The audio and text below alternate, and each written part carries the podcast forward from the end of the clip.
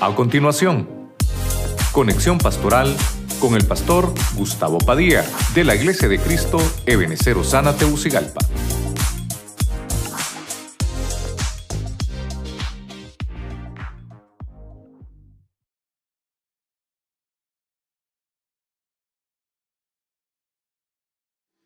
Librados de los aguijones. ¿Por qué le puse librados de los aguijones? Porque esa es la palabra. No vamos a padecer esos, aguijones.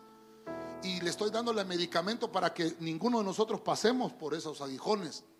El primero que pudimos ver está en Proverbios capítulo 26 del 2 al 3, donde nos habla que hay personas que reciben aguijones por castigo. No hay maldición sin causa, dice Proverbios. Nosotros tenemos que saber y aprender de qué cosas está padeciendo nuestra familia. Si es por cuestiones ancestrales, hoy las podemos quemar en el altar y decirle, Señor, anula toda maldición ancestral de mi familia.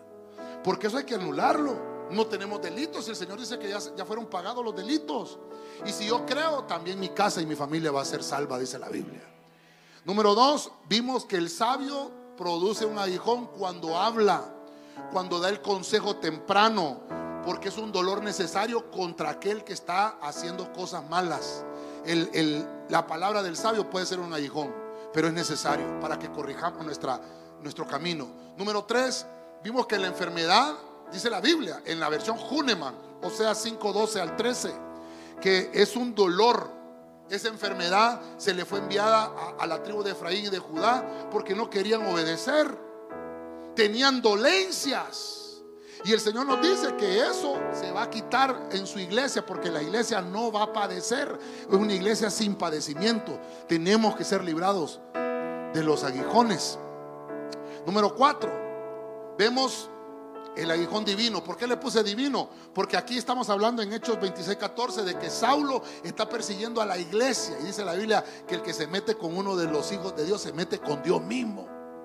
Y por eso el Señor le, sale al encuentro en Damasco y le dice, Saulo, vas por un mal camino, tienes que agarrar el camino correcto.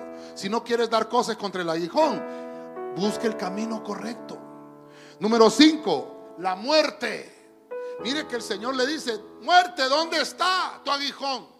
Y dice la Biblia que el pecado es el veneno del aguijón de la muerte. Pero dice Colosenses 2.14 que el Señor anuló el acta de los decretos que había contra nosotros. En el punto 6 vimos que eh, Pablo era abofeteado por un ángel enviado de las tinieblas, porque no se mantenía humilde. Debemos de mantenernos humildes, frenar el ego, porque si no, nos van a enviar un aguijón.